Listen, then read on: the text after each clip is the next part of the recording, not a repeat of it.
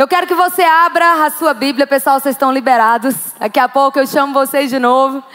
Eu quero que você abra a sua Bíblia lá em Êxodo, capítulo 3. Aleluia! E você vai poder se divertir durante todo esse culto, amém, irmão? Hahaha. À medida que a palavra for entrando, você vai se divertindo. Você vai deixando, você vai celebrando aquilo que Deus está fazendo na tua vida, amém? Quantos estão prontos aqui para celebrar aquilo que o Senhor está fazendo? Porque muitas vezes a gente é muito bom em divulgar o que o diabo está fazendo. Mas nós precisamos aprender a celebrar o que Deus está fazendo. Aleluia. Êxodo capítulo 3. Vamos lá, eu quero que você abra a sua Bíblia. E Deus colocou muito claro o tema dessa ministração hoje ao meu coração. E queridos, eu quero até falar com você sobre uma cultura que a gente está vendo no mundo hoje. O tema dessa pregação é cancelando o vitimismo. Diga comigo, cancelando o vitimismo.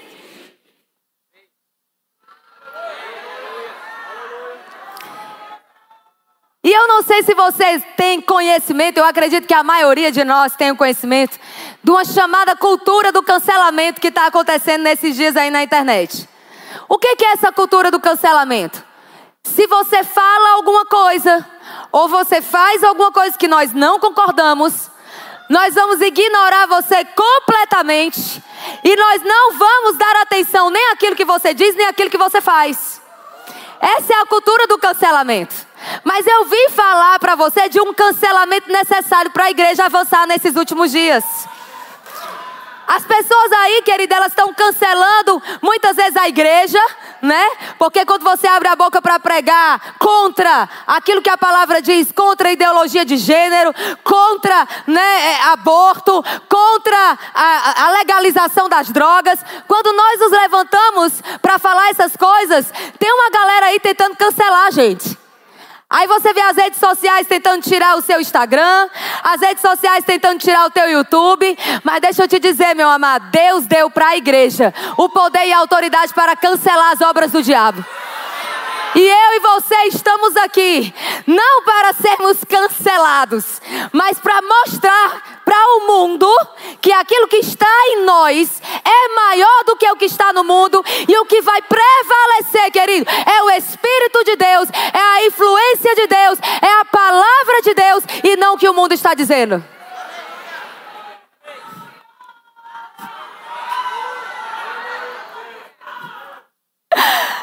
Oh, meu Deus.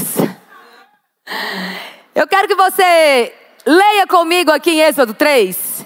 Nós vamos ver aqui Deus ensinando Moisés algumas coisas sobre isso. E eu quero que você comece lendo a partir do versículo 7. Capítulo 3, verso 7.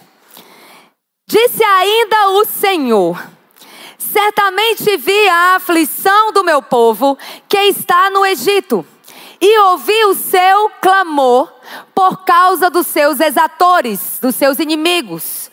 Conheço-lhe o sofrimento, por isso desci, a fim de livrá-lo da mão dos egípcios e para fazê-lo subir daquela terra a uma terra boa e ampla, que mana leite e mel, o lugar do cananeu, do eteu, do amorreu e aí vai. Deixa eu dizer uma coisa para você. Deus apareceu para Moisés, dizendo assim: certamente eu vi a aflição do meu povo. E quando sabe que Deus não é aquele apenas que vê o que você passa, mas é aquele que também se move para mudar aquilo que você está passando. E ele viu a aflição, ele viu tudo o que estava acontecendo ali com o seu povo na, na, no Egito, a escravidão, o sofrimento, a aflição. E Deus fez alguma coisa. Ele desceu a fim de livrar o seu povo daquela situação. Agora, a primeira coisa que eu quero chamar a sua atenção: a Bíblia diz que Deus desceu a fim de livrá-los, mas não para aí o versículo, ele diz: e para levá-los, ou para fazê-los subir para a terra que ele prometeu. Querido, deixa eu dizer uma coisa.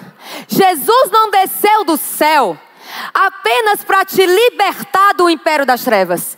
Ele desceu do céu para te libertar, mas para te colocar dentro da vida de Deus e fazer você usufruir dessa vida abundante, dessa prosperidade prometida por Ele. Deus não vai apenas te livrar de uma situação, Ele não quer apenas te livrar, Ele quer fazer você viver e desfrutar aquilo que Ele preparou para a tua vida. Você está aqui comigo? Tem gente que está se conformando apenas em ter sido liberto.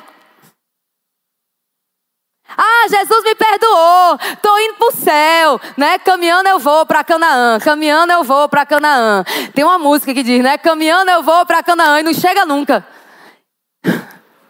Irmão, deixa eu te dizer, Deus não quer que você simplesmente tente entrar no lugar que Ele mesmo já te colocou. Ele te transportou e já te introduziu naquilo que é o melhor dele para a tua vida.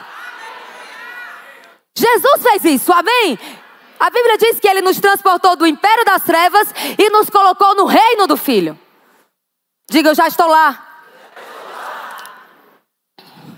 Agora eu quero que você veja algo ainda dentro desse texto.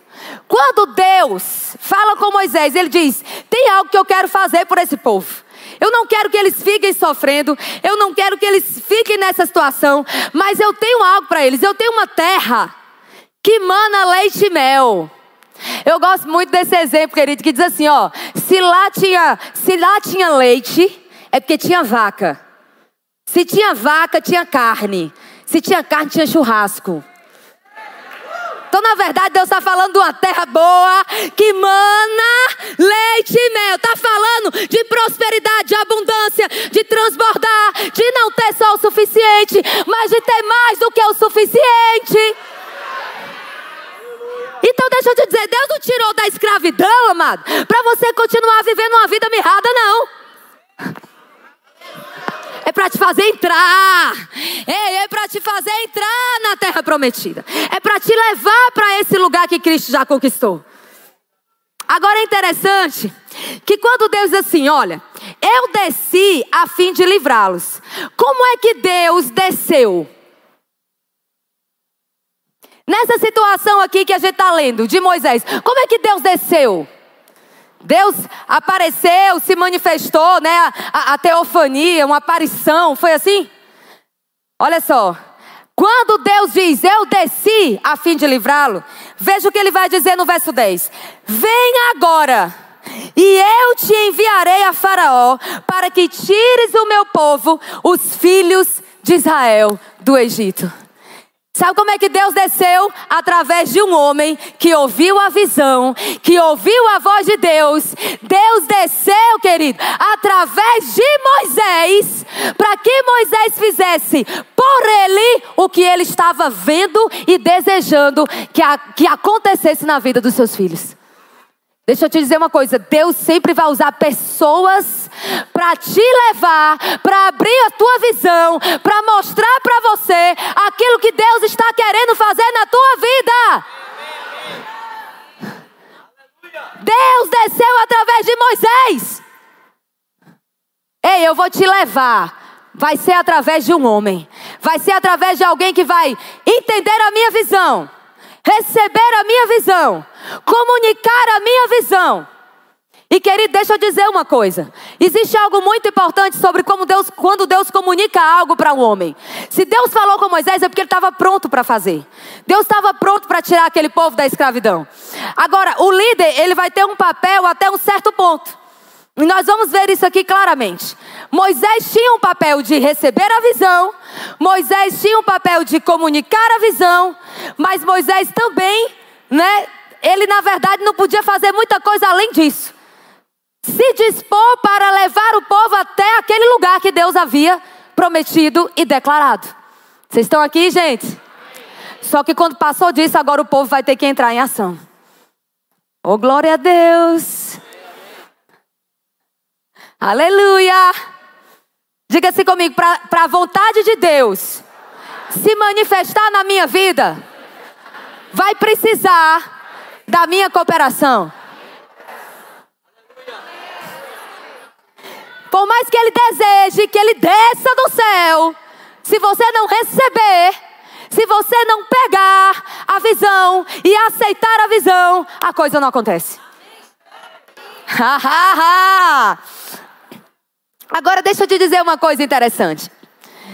Eu lembrei de uma história enquanto eu estava meditando sobre isso. Não sei se vocês conhecem. Né? Na, na rede social, alguém já deve ter te mandado essa história. De um homem que estava morrendo afogado. E ele começou a orar e pedir: Deus me salva. Deus me salva. Deus me tira dessa situação. Aí o Senhor foi e mandou uma lancha. E aí, quando aquela lancha chegou, ele disse: Ei, rapaz, eu, eu senti que eu deveria estar aqui nesse lugar te ajudando aqui. E eles, bora, entra, entra. Ele, não, não, não precisa, eu já orei. Deus vai me tirar dessa situação. Deus vai me tirar da situação. E a lancha foi embora. E ele continuou se afogando. Aí Deus foi e mandou um navio. Aí quando chegou o navio, o navio, o comandante disse: Rapaz, entra aqui, entra aqui, nós estamos aqui para te salvar. E ele disse: Não, não, não precisa, não, eu já orei. Deus está enviando a salvação. Aí Deus resolveu mandar um helicóptero e chegou, jogou aquela escada para ele poder pegar e subir. E ele disse: Não, não, não precisa não. Deus está, eu já orei, Deus está mandando a resposta. Deixa eu dizer uma coisa: esse homem morreu. E quando ele chegou no céu, ele foi, foi questionar: Senhor, eu orei, eu te pedi. Por que, que você me deixou morrer? E Deus falou: Meu filho, eu enviei a lancha, eu enviei o navio, eu enviei o helicóptero, e você não reconheceu a minha visitação, você não reconheceu a minha voz. Tem muita gente morrendo porque não tem reconhecido a ajuda do alto. Tem muita gente morrendo, querido, porque não reconhece. Quando uma palavra inspirada da parte de Deus está sendo ministrada para te salvar, para te tirar de um lugar e te conduzir para aquilo que Deus tem para a tua vida.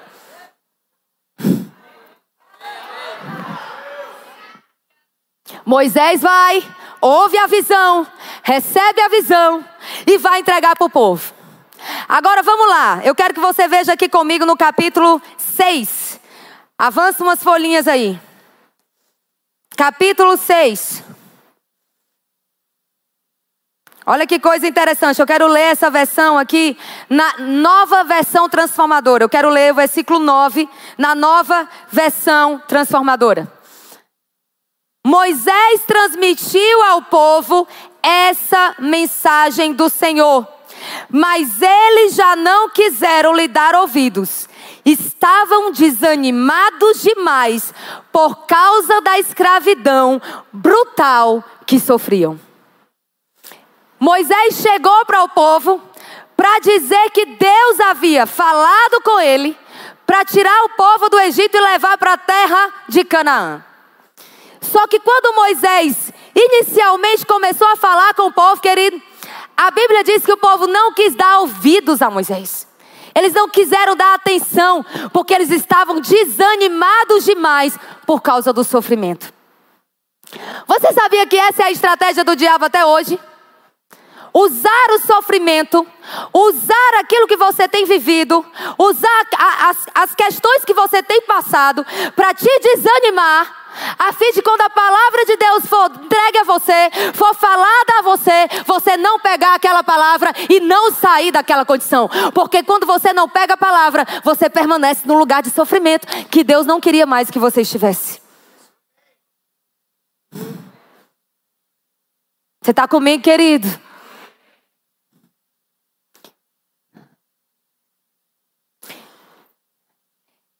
Eu quero que você e eu hoje entendamos algo. A tua história, até aqui, todo o sofrimento que você já possa ter passado na sua vida, não te desabilita a viver o melhor de Deus. Não te desabilita a entrar naquilo que Deus tem para a tua vida. E é aqui, querido, que eu quero começar a falar sobre o vitimismo. Porque você vê que esse povo, eles olhavam para a história deles. Eles se viam como coitados. Você não sabe o que aconteceu conosco. A gente estava lá na terra de, de, na terra que Deus havia dado, né? O Jacó, na verdade, foi levado para a terra do Egito. Mas eles estavam na terra que Deus havia entregue para eles ali e estava tudo bem. Só que eles foram levados para o Egito porque Deus tinha algo para fazer através da vida deles depois daquela situação. Mas é interessante, queridos, que nós vemos que o povo começa a dizer: olha, tudo que está acontecendo com a gente é porque trouxeram a gente para esse lugar. Você não sabe o que, que fizeram. Você não sabe o que, que falaram. Você não sabe qual é a situação.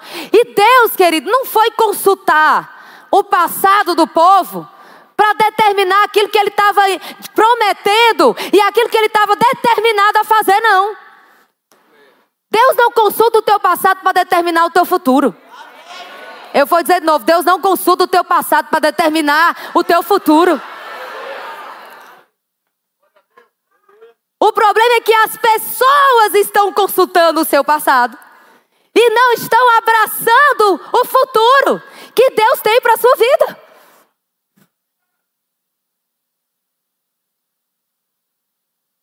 Diga assim comigo: chegou a hora de cancelar o vitimismo.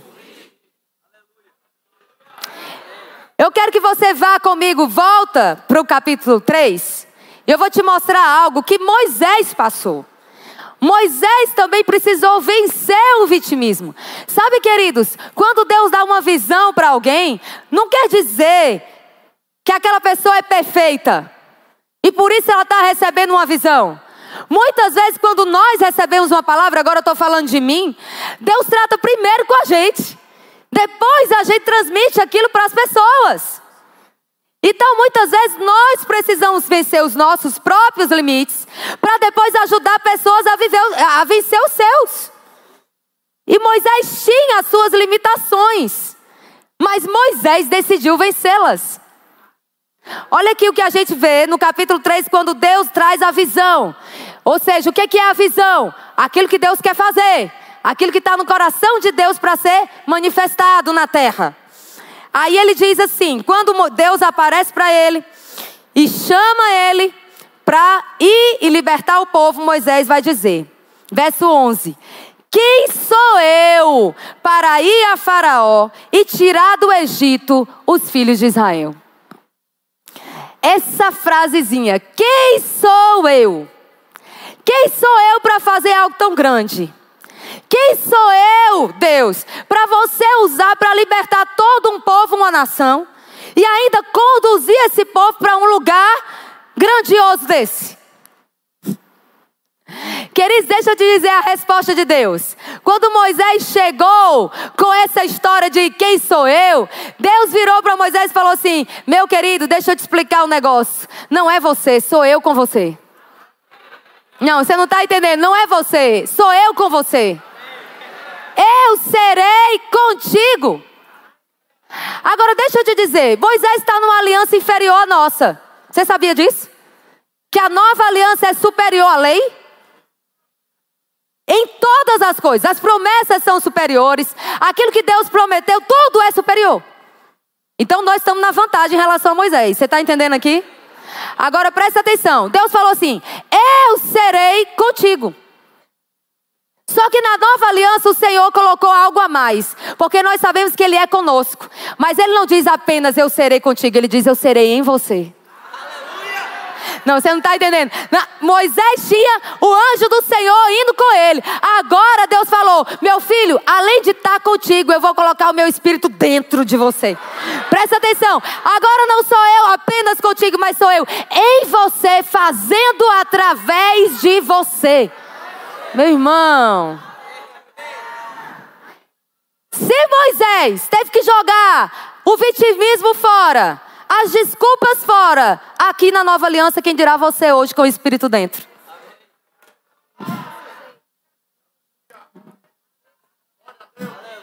Ah, algo novo está por vir. Algo novo está vindo sobre a tua vida nessa manhã. Agora, sabe, queridos, uma revelação aqui poderosa que o Senhor traz para Moisés. Ele diz assim: quando Moisés falou, tá, você vai comigo, mas o povo vai me perguntar: ah, Deus falou contigo? Ah, tá certo. Então, como é o nome dele? Mais ou menos foi essa conversa. Se Deus falou contigo, ele se apresentou. Então, qual é o nome que ele disse?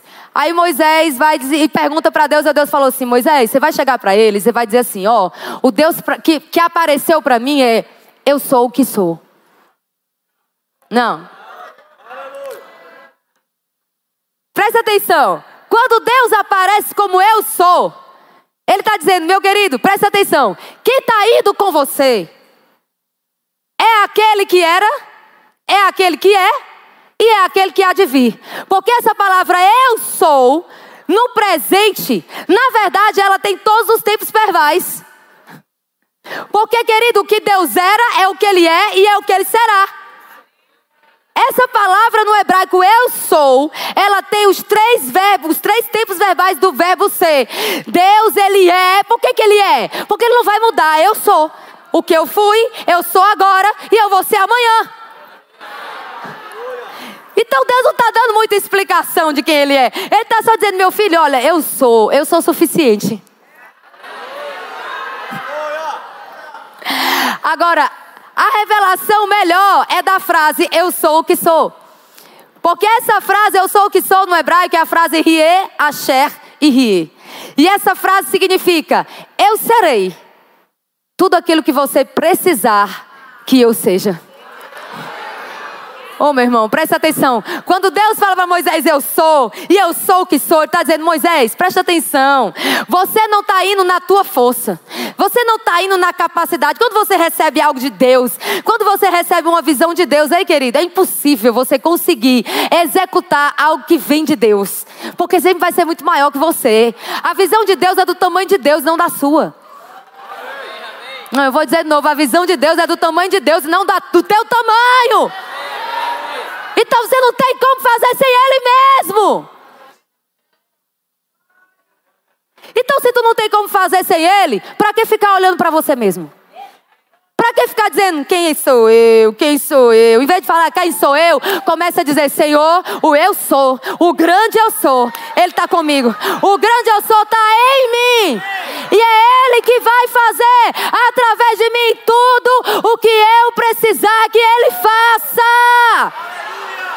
Você precisa de provisão, eu sou a provisão. Você precisa da cura, eu sou a cura. Você precisa que eu abra portas, eu sou aquele que abre portas, não tem porta. Eu sou aquele que abre e ninguém fecha. E que fecha e ninguém abre. É esse é o sol que te enviou. E não é interessante que Jesus falou assim: assim como eu fui enviado, eu vos envio? Eu não sei se a igreja está entendendo a comissão. Mas quando Jesus ele faz assim como, ele está fazendo uma comparação, você concorda? Quando ele diz, assim como eu fui enviado, ou seja, da maneira como eu fui enviado. Minha gente, não acredito só falta oito minutos, não. Meu Deus do céu, ó, esse relógio botaram um acelerador, tá no multiplicado, tá no dois. Não é possível. Eu tenho tanta coisa para falar ainda, misericórdia. Mas vamos lá, né? Agora até me perdi onde eu estava. No como, obrigada, pastor. Pastor Diego é top das galáxias. Então, quando Jesus diz, assim como eu fui enviado, eu te envio, é da mesma maneira que Deus enviou Jesus, Jesus está nos enviando. Eu pergunto para você: Deus enviou Jesus e disse: se vira nos 30? Literalmente, porque Jesus começou o ministério com 30 anos. Foi assim que Deus fez? Não, Deus ungiu a Jesus de Nazaré com o Espírito Santo e com poder, o qual andou por toda parte fazendo bem e curando a todos os oprimidos do diabo, porque Deus era com ele. Por que, que você acha que Jesus te enviou para você fazer na tua força, meu irmão? Ei, querido, não é na tua força. Ele te ungiu como o mesmo Espírito. Ele colocou o mesmo Espírito dentro de você. O que está faltando agora é você ir. Acreditar nessas vestes. Acreditar naquilo que ele já colocou dentro de você. Diga assim: as minhas desculpas acabaram. Eu quero que você vá comigo lá para Mateus, capítulo 3. Aleluia. Quantos estão recebendo da paz do Senhor aqui? Deixa eu te dizer uma coisa, querido. Moisés conseguiu libertar o povo do Egito? Sim ou não? Sim. Moisés tirou o povo do Egito? Tirou. Agora o povo entrou naquilo que Deus tinha? Sabe o que eu quero dizer para você com isso? Não adianta você ouvir uma palavra como essa e você ficar animado, você ficar encorajado. Mas se você não pegar essa palavra, querido, como uma veste, e você colocar essa palavra como uma roupa, te vestindo, da segunda, na terça, na quarta, na quinta, na sexta. Todo dia você tem que rever, se revestir da verdade. Se revestir da verdade. Se, se vestir de novo. Revestir é vestir de novo. Se a gente não se reveste dessa verdade, o que vai acontecer é, você fica animado, Deus até te tira daquele lugar, mas você não entra no novo. E por que, que o povo não entrou no novo? Porque para entrar no novo, precisa fé na visão, diga comigo, fé na visão. Você precisa acreditar naquela visão, você precisa acreditar que aquela visão é de Deus. Mas a outra coisa que você também precisa fazer é cancelar a voz do diabo e ouvir e amplificar a voz de Deus na tua vida. Presta atenção. Cancelar a voz do diabo. Quem diz que você é vítima? Quem quer ficar trazendo para a tua mente todos os dias o passado? Quem quer ficar trazendo a tua história? Quem quer ficar trazendo para você os seus erros? Quem quer ficar trazendo para você as suas as ofensas que você cometeu, que você sofreu, ou até mesmo que cometeu? Vocês estão aqui, minha gente? Quem quer lembrar você dos seus erros? Satanás, querido. E a voz do diabo é muitas vezes assim que ele fala. Ele traz imagens, ele traz cenas, ele traz situações vocês estão aqui comigo? Agora, cabe a mim e a você cancelar essas coisas e dar atenção, dar ouvidos àquilo que o Senhor está dizendo. Porque Ele mesmo diz: Filho meu, atenta às minhas palavras, inclina os teus ouvidos, porque isso será saúde para todo o teu ser. Não é só para o teu corpo, não, é para todo o teu ser. Jesus aprendeu a cancelar a voz do diabo e aprendeu a amplificar a voz de Deus, e eu vou terminar com isso. Você está lá em Mateus? Eu quero que você veja comigo no capítulo 4. Aliás, a gente vai ver o finalzinho do 3 e depois a gente vai para o 4. Mateus capítulo 3. Jesus, no verso 17, está se batizando. Oh glória, nós vamos ter pessoas que vão se batizar aqui hoje. Aleluia, tempo novo. E no momento que Jesus está se batizando, os céus se abriram. O Espírito Santo desceu sobre ele em forma corpórea, como de uma pomba. E uma voz do céu que dizia: este é o meu filho amado, em quem eu tenho prazer. Presta atenção. Jesus ouviu de Deus: Você é meu filho amado. Agora, não é interessante que Jesus tinha acabado de ouvir de Deus que ele era filho amado. E na mesma hora que ele sai dali, ele começa a ser tentado pelo diabo. E a primeira coisa que o diabo fala com Jesus quando ele vai tentar Jesus, no capítulo 4, no verso 3 diz: Então o tentador se aproximou e lhe disse: Se és filho de Deus, manda que essa pedra se transforme em pão. Deixa eu te explicar algo. Talvez você não, não tinha parado para perceber isso ainda.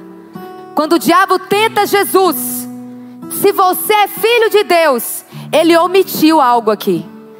Ele omitiu o amado. Ele disse assim: Olha, se você é filho, só filho, você pode transformar essa pedra aqui em pão. Sabe de uma coisa? O diabo não quer que você saiba que você é amado. O que fez a diferença na vida de Jesus não era saber que ele era filho, era saber que ele era filho amado. Eu vou dizer de novo: filho amado. Se você entende que você é amado, querido, você vai conseguir cancelar todas as vezes que o diabo vier falar mentira no teu ouvido. Você vai lá dizer: Mas está escrito, nem só de pão viverá o homem, mas de toda palavra que procede da boca de Deus. Como é que Jesus cancelou a voz do diabo? Amplificando a voz de Deus. Querida, eu vou dizer uma coisa de, de novo para você. Como é que você vai cancelar as mentiras de Satanás? Tentando fazer que você não é nada, de tanto te mostrar que você não é nada, que você é um medroso, que você é um incapaz, que você é um coitado, você é vítima da situação.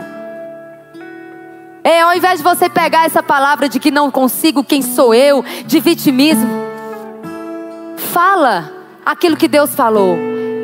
Eu sou filho amado, Satanás. Deixa eu explicar um negócio, presta atenção aqui. Em Cristo, nele, e ele já está em mim, e eu já estou nele, eu já sou mais do que vencedor. Vítima não, vencedor. Deixa eu te dizer aqui: vítima não, vitorioso. Vítima não. Ei, e Deus ainda está dizendo para mim e para você: você não é só vencedor, vencedor é Jesus, porque foi Ele que lutou por você. Foi ele que teve que ir para o ringue. Foi ele que teve que descer o inferno para pagar pelo, pela tua vida. Foi ele que teve que ir para a cruz. Você não é vencedor, não. Você é mais do que vencedor, porque ele te entregou a vitória. Ele te deu a vitória sobre os seus inimigos. Ele já te entregou, querido, e ele já te colocou no reino dele. Ei, presta atenção. Olha para a pessoa que está do seu lado e diga assim: meu irmão, chega. Dá um basta hoje nessa voz maligna. Cancela as obras do diabo na tua vida, na tua família, na tua casa, nos teus negócios. Começa a falar o que Deus diz. Começa a falar o que Deus diz. Como é que eu vou cancelar as obras do, do diabo? Ouvindo Deus e falando. O que Deus está dizendo? Falando. Isso é se posicionar na palavra.